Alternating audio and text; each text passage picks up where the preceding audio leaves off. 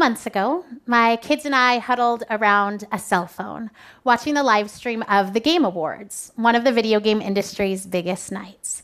They announced the nominees for the Game for Impact, an award that's given to a thought provoking video game with a profound pro social message or meaning. They opened the envelope and they read the title of our video game, an award for impact it, it, was almost funny actually because I always thought that winning an award like that would have this huge impact on my life. But I found that the opposite is true. The big nights, the accomplishments, they fade. But the hardest nights of my life have stuck with me, impacting who I am and what I do. In 2010, my third son, Joel, was diagnosed with a rare and aggressive brain tumor. And before that year was finished, doctors sat my husband and I down and let us know that his tumor had returned despite the most aggressive chemotherapy and radiation that they could offer him. On that terrible night, after learning that Joel had perhaps four months to live, I cuddled up with my two older sons in bed they were five and three at the time, and I never really knew how much they understood. So I started telling them a bedtime story. I told them about this very brave knight named Joel and his adventure fighting a terrible dragon called Cancer. Every night, I told them more of the story, but I never let the story end. I was just building up a context that they could understand and hoping that our prayers would be answered and I would never have to tell them that that knight who had fought so bravely was done fighting and could rest now forever. Fortunately, I never did have to finish that bedtime story. My children outgrew it. Joel responded better than anyone expected to palliative treatment. And so instead of months, we spent years learning how to love our dying child with all of our hearts, learning to recognize that shameful feeling of holding back just a little love, to try to spare ourselves just a little pain somewhere further down the road. We pushed past that self preservation because Joel was worth loving, even if that love could crush us. And that lesson of intense vulnerability has changed me more than any award ever could. We started living like Joel could live, and we began developing a video game called That Dragon Cancer. It was the story of Joel it was the story of hope in the shadow of death. It was the story of faith and doubt and the realization that a wrestle with doubt is a part of faith, maybe the biggest part of it. It was a story that began as a miracle and ended as a memorial.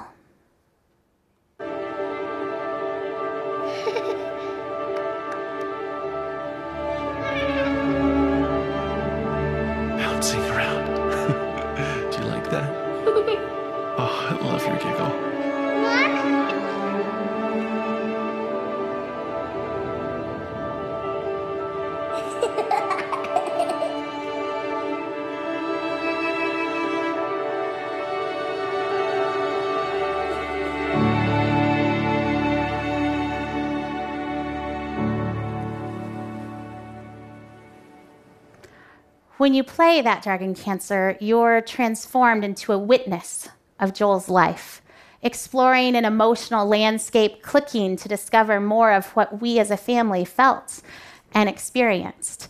It feels a little bit like analyzing interactive poetry because every game mechanic is a metaphor. And so the more the player asks themselves what we as designers were trying to express and why, the richer the experience becomes we took that vulnerability that Joel taught us and we encoded the game with it.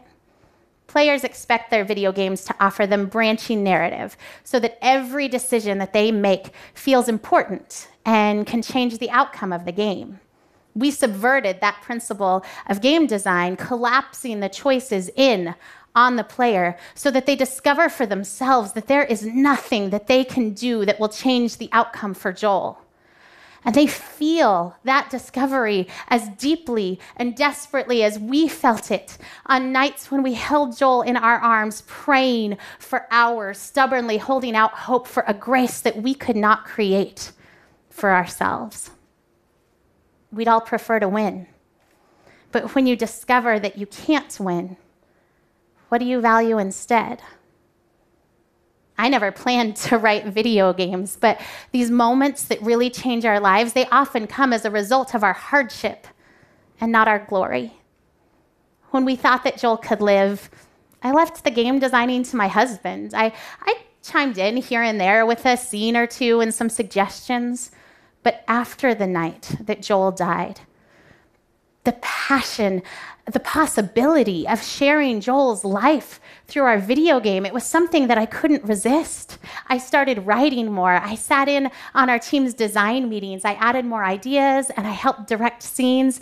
And I discovered that creating a video game is telling a story, but with an entirely new vocabulary all the same elements of imagination and symbolism are there but they're just partnered with player agency and system responsiveness.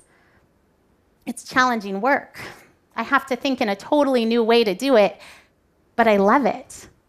And I wouldn't have known that without Joel. Now, maybe uh, you're a little surprised by our choice to share our story of terminal cancer through a video game. Perhaps you're even thinking, like so many people before you, cancer is not a game. Well, tell that to any pediatric cancer parent that's ever taken an exam glove and blown it up into a balloon, or transformed a syringe into a rocket ship, or let their child ride their IV pole through the hospital halls like it was a race car. Because when you have children, everything is a game. And when your young child experiences something traumatic, you work even harder to make sure that their life feels like a game because children naturally explore their worlds through play. While cancer can steal many things from a family, it shouldn't steal play. If you're listening to me and you're trying to imagine this family that revolves entirely around a dying child, and you can't imagine joy as part of that picture, then we were right to share our story with you because that season of our life was hard, unspeakably hard at times, but it was also pure hope, deep love, and joy like I have never experienced since.